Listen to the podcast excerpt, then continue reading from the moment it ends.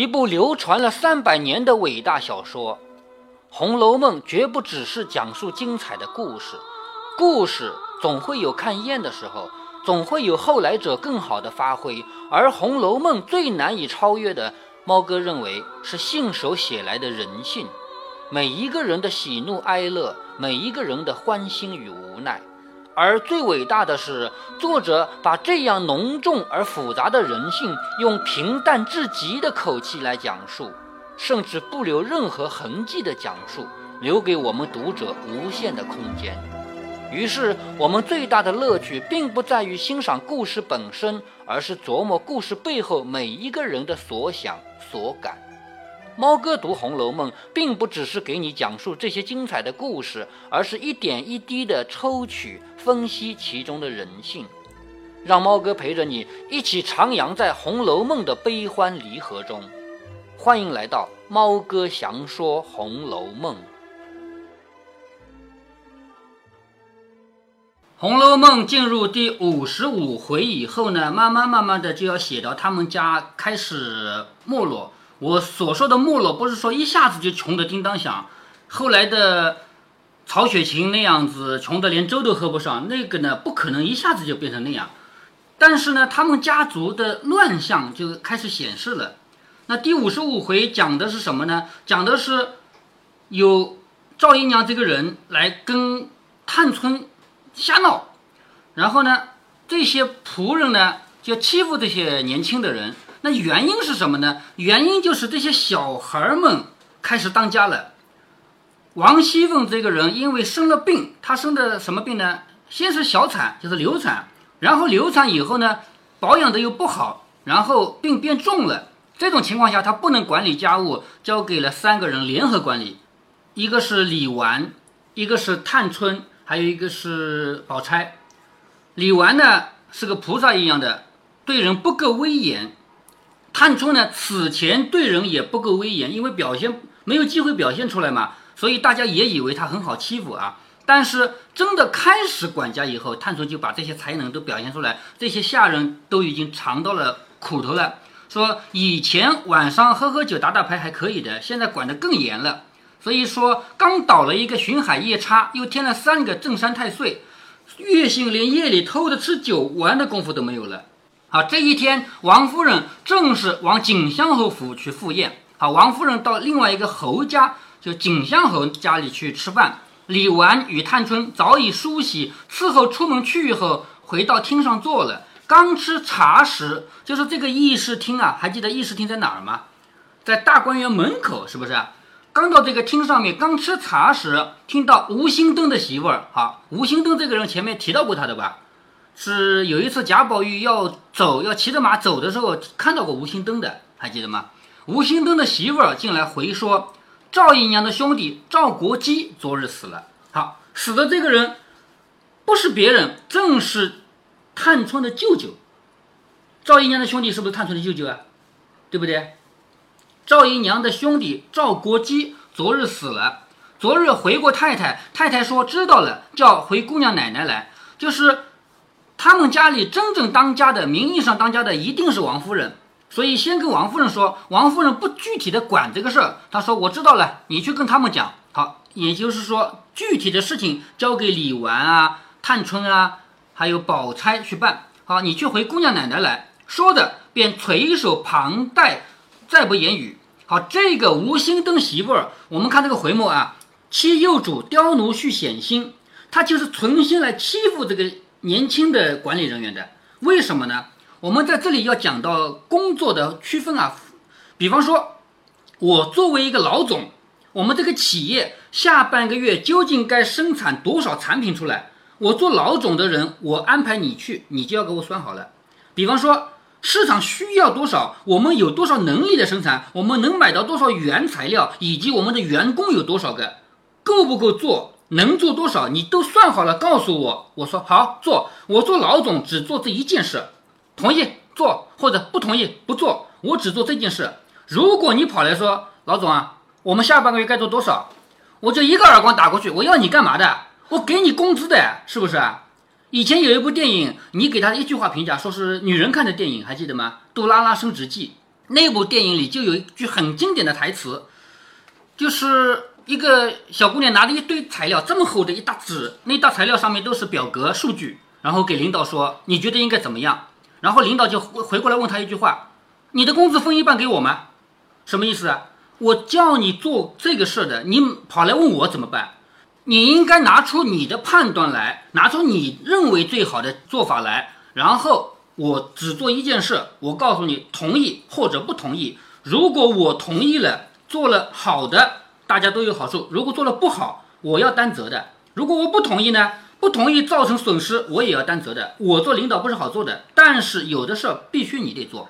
所以，我们回到《红楼梦》来讲啊，这个赵国基死了，就是赵姨娘的兄弟死了以后。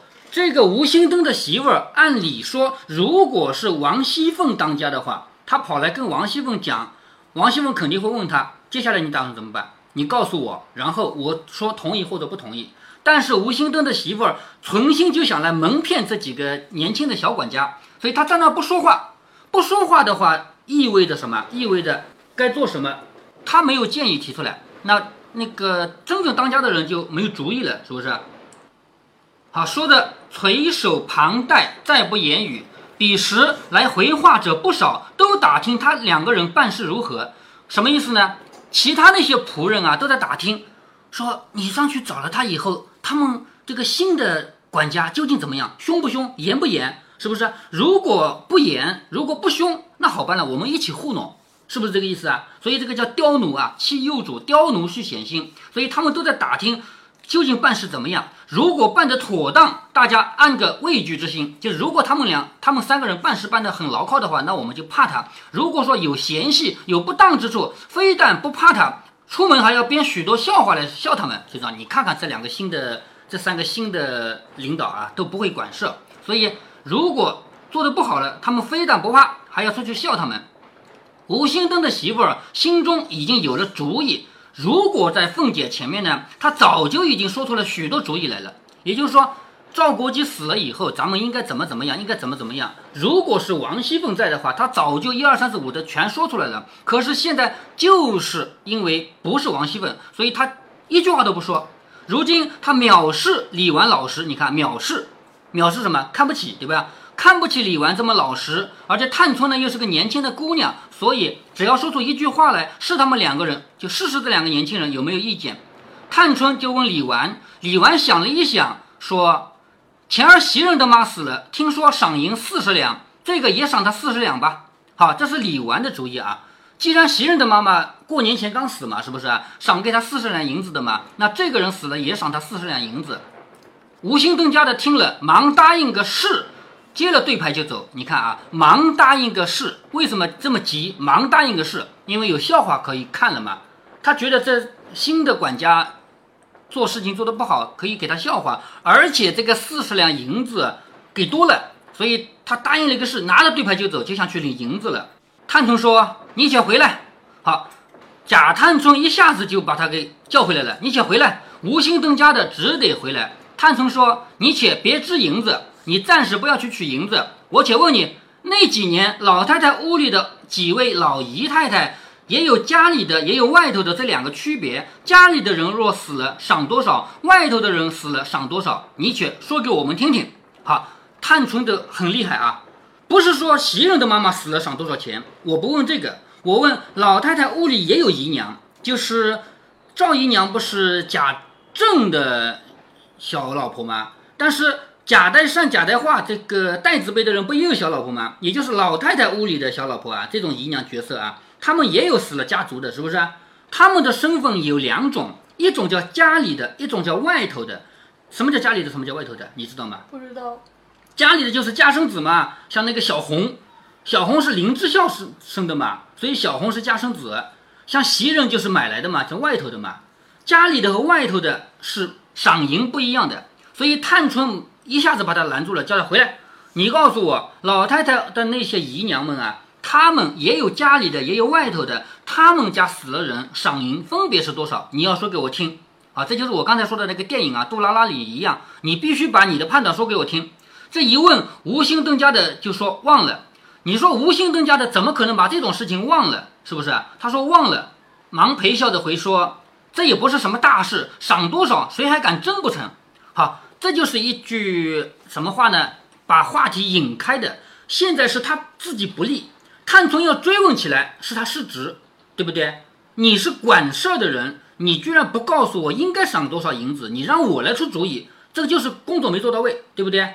工作没做到位的话，探春就要追他的责任。你这个工作做不好，你就滚蛋！我有人做得好的，是不是？所以这个时候，无心登家的他自己处于不利地位，他就赶紧找了一句话来扯开话题。他说：“哎呀，赏多赏少有什么关系啊？谁还来争这点钱不成？”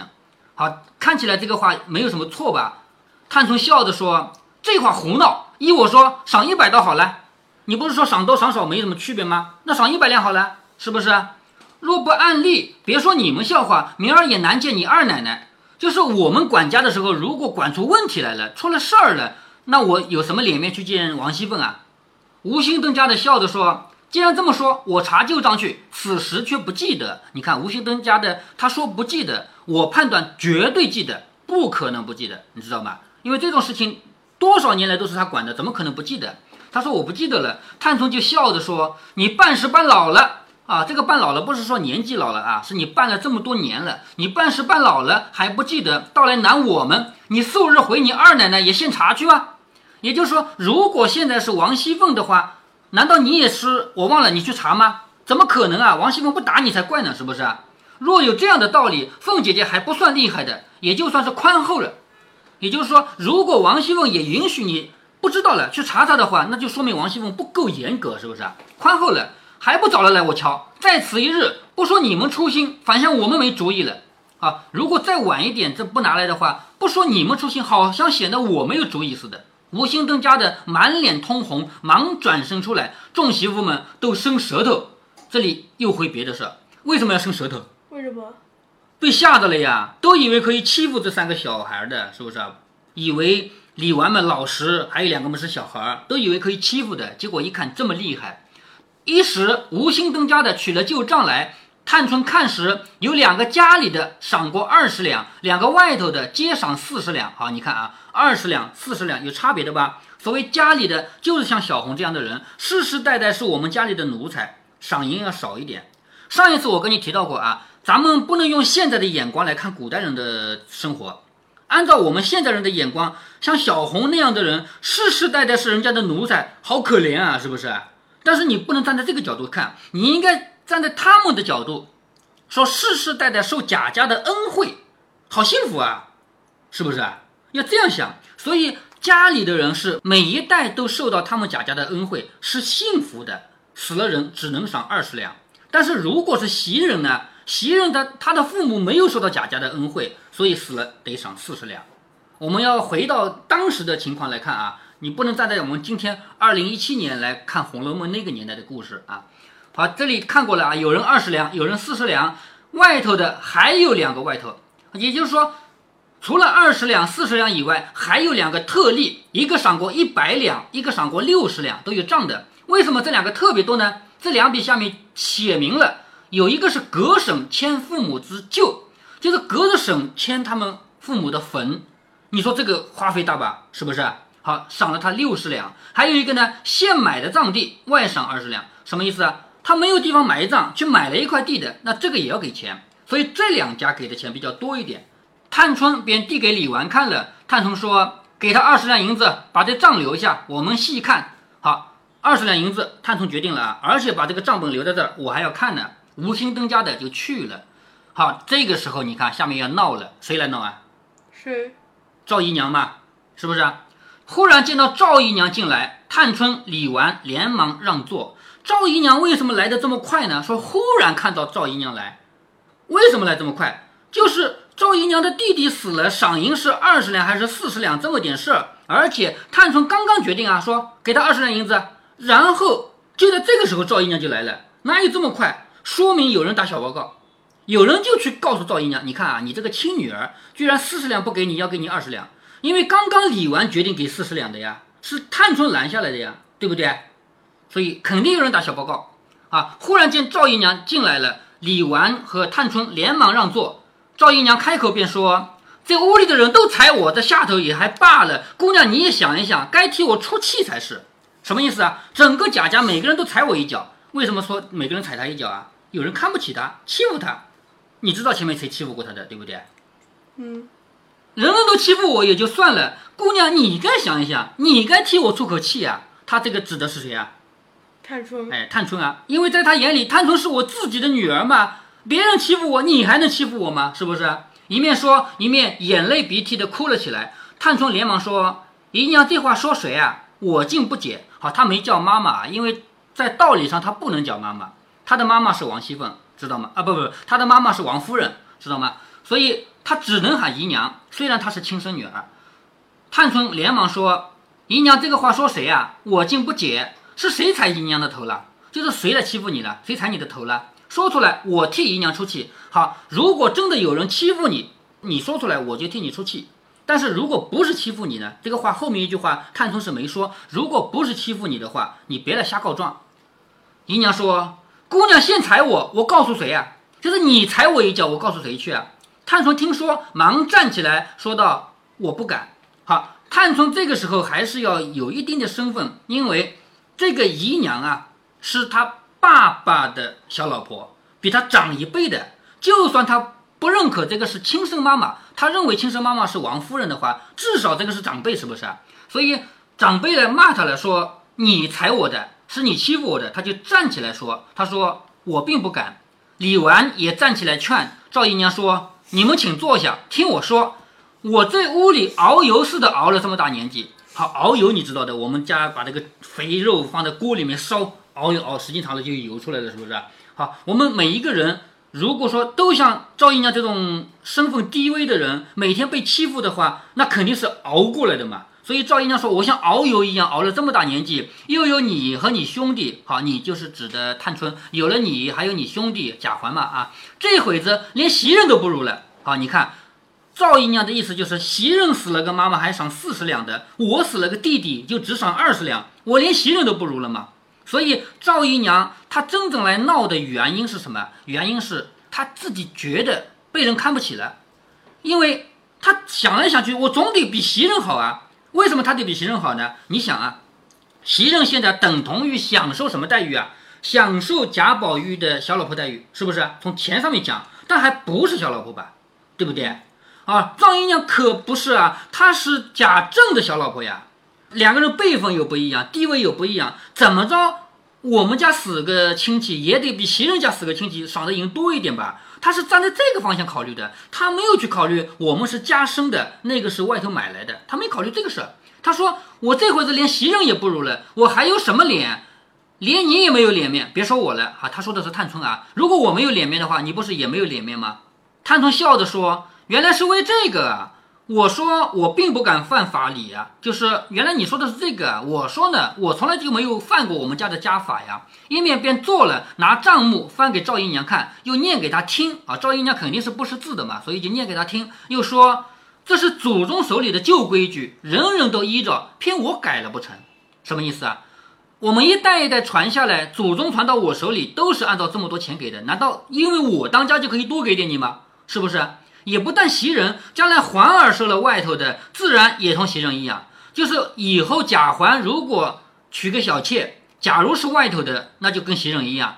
那么如果不是外头的呢，家生的呢，那就跟你一样了，是不是啊？这个不是辈分问题，这个不是什么级别问题，就是按照规矩来。这原不是什么争大争小的事儿，讲不到有脸没脸的话上。他是太太的奴才，我是按照旧规矩办的。说办得好，领祖宗的恩典，太太的恩典；若办得不好了，那是他糊涂不知福，也只好凭他抱怨去。太太连房子都赏了人，我有什么有脸之处？一文不赏，我也没有没脸之处。这个是探春说的啊，就是说我只能按照祖宗的规矩来，祖宗一代一代传下来，说赏多少钱，我就是赏多少钱。如果别人赏，跟我没关系。比如太太，就是王夫人啊。如果太太一高兴赏你一座房子，那也是她的事，跟我是没关系的，对不对？我也不是特别有脸。如果太太一分钱不赏呢，我也不是特别没脸。依我说，太太不在家，姨娘安静些养神罢了，何苦操这个心？就是既然太太现在不在家，你就安安静静的养神吧，不要操心了。太太满心疼我，因姨娘每每生事，几次寒心。好，这里讲到了啊，王夫人呢，存心是对我好的。但是总是你来没事生事，所以搞得王夫人心里也不舒服。我但凡是个男人，可以出得去，我必早走了，立一番事业，那时自有我的一番道理。好，这里探春说出了她的内心，所以有很多人说探春远嫁究竟是怎么回事？是不是被逼的远嫁的？其实我觉得她是不是被逼的远嫁的不重要，她自己想离开这个家，她亲口说了呀。如果我是个男人，我早就走了，因为他不是男人，他出不去，是不是啊？嗯，他说我要是个男人，我早就走了，我要在这里干什么？我出去闯一番事业出来嘛，对不对？偏我是个女孩家，一句多话也没有我乱说。太太满心里都知道，如今因看中我才叫我照管家务，还没有做一件好事，姨娘到现在作践我。好，我当这个管家是因为太太对我好，相信我，结果我一件事都没做成的，你到现在来骂骂我啊？倘或太太知道了，怕我为难，不叫我管，那才是正经的没脸，连姨娘你也没脸。好，这个话说的很到位啊。如果说这件事办得不好了，然后王夫人说算了，以后你不要办事了，那么被剥夺了管家的资格，是不是没面子啊？对不对？真正没面子的是这件事情，而不是你说的二十两和四十两。好，一面说一面不禁滚下泪来。赵姨娘也没有别的话来答对了，只说。太太疼你，你越发该拉扯拉扯我们啊！就是你不是说太太对你好吗？王夫人对你好吗？那你该拉扯拉扯我们呀！你只顾着讨太太的疼，就把我们忘了。探春说：“我怎么忘了？叫我怎么拉扯你？这也问你们个人，哪一个主子不疼出力得用的人？哪一个好人要人拉扯的？好，这个话说的非常正确啊！说做得好的人需要别人拉扯吗？事情做得好的人需要我来有意拉拉你吗？不要，哎，不要，是不是啊？”说哪个好的人需要拉扯的，哪一个主子不疼那个做事做得好的人的？李纨在旁只顾劝说，哈，李纨在旁边要要劝了啊。但是呢，由于李纨这个人呢，他的性格导致他劝人啊不会，会劝出问题来的。这个时候，探春就一定要把这个事情给办公平公正了，就是不能认什么亲生妈妈啊。亲生舅舅啊，这回事一定要按规矩来，否则的话，他这个家是管不好的。如果因为这个事情开了个例子，以后的事情怎么管，对不对？所以他一定要把这个事情做好。而李纨他没有想到这一个层面，所以接下来呢，李纨啊，还有旁边的人啊，他们也都有各自的表现。我们休息一下再读下去。在这一段故事里面，猫哥讲到了好多职场的道理。很明显，我女儿听不懂。一方面呢，我女儿年龄还小嘛，才初一。另一方面呢，每一个人都有自己的关注点。我女儿她喜欢独自一个人读书，她小小年纪就读书破几百卷总有了吧？不说破万卷、破千卷啊。但是她不喜欢跟人交流，也不琢磨跟人交流的事儿。比方说今天在学校里玩了什么呀？她能回答我。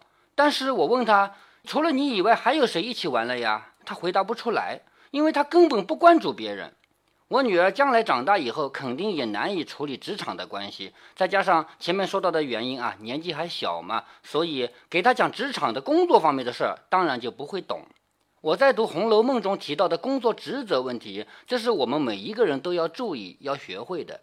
在猫哥我的工作单位，我也经常听到我的领导对那些小年轻们说：“你们要让我做选择题，而不是让我做问答题。”什么意思啊？你碰到工作上的细节问题，你自己列出每一种处理方式的优缺点。我作为领导，我只是从中做个选择而已。你不要跑来问我怎么办。这也正是小年轻们常有的问题。毕竟都是糖水里长大的一代嘛，从小到大都没有独立思考过问题。现在工作了，终于碰到父母没有办法帮忙的事儿了，于是就束手无策了。猫哥我呢，之前当过几年老师，当老师这个岗位啊，我跟大家说啊。你教书教的好不好，也就是你的工作能力好不好，一点儿都不重要。它的重要性非常非常的低，高的是什么呢？高的是人际关系。所以像我这么单纯的人去当一个老师，非常的不适合。我教的好不好，我自己一点不吹牛啊，我不认为我教的有什么不好。但是我在这种环境里工作，我一点都受不了啊。所以呢，我后来就直接跳槽了，去了现在的这个工作岗位啊。那么。有些职场的事情，毕竟经历过了嘛，到了新的这个单位，留下的就是比较能干的一个身影了。再加上这是我喜欢的工作嘛，而且还有一个很重要的原因，就是这个工作领导不懂，他不知道我的工作内容，我是编程序的嘛，我领导他跑到我电脑前，他也看不懂我电脑上有啥啊，所以我非但不给他做问答题，我连选择题都不给他做，我自己选好了，我只给他看结果。猫哥还提到《杜拉拉升职记》这部电影，这部电影呢可有年头了啊。其实猫哥我也不喜欢这部电影。那天我去电影院做事儿，具体什么事儿我忘了啊，反正就是帮电影院策划、组织、营销方面的事儿。事情做完以后。没事了，就混一部电影看看。我是来帮忙的嘛，是不是？凭我这张脸啊，我看电影是不要钱的。那天我老婆和女儿也跟我在一起，我女儿才五岁嘛，当然要看动画片了。可是偏偏那天就没有在上映的动画片，只好勉为其难了，就看了个《杜拉拉升职记》。结果看了没多久，我女儿就待不住了，我就陪她出来了。所以我在读书的过程中提到这部电影，估计我女儿也记不起来了。好了。如果您觉得猫哥分享的书有益有趣，欢迎您点击订阅，这样您将在第一时间收到猫哥的更新提醒。如果您有什么要对猫哥说的，不管是赞还是批评，不管是建议还是唠嗑，欢迎在喜马拉雅平台留言。我说的是喜马拉雅平台，因为其他平台不是我发布的嘛，您留言我也看不见。您还可以加猫哥的公众号，四个字：猫哥在线。您还可以加猫哥的 QQ 或者微信，都是五位数三三七五一。如果您加了猫哥的微信，猫哥会直接把您拖进听友群中。好，再见。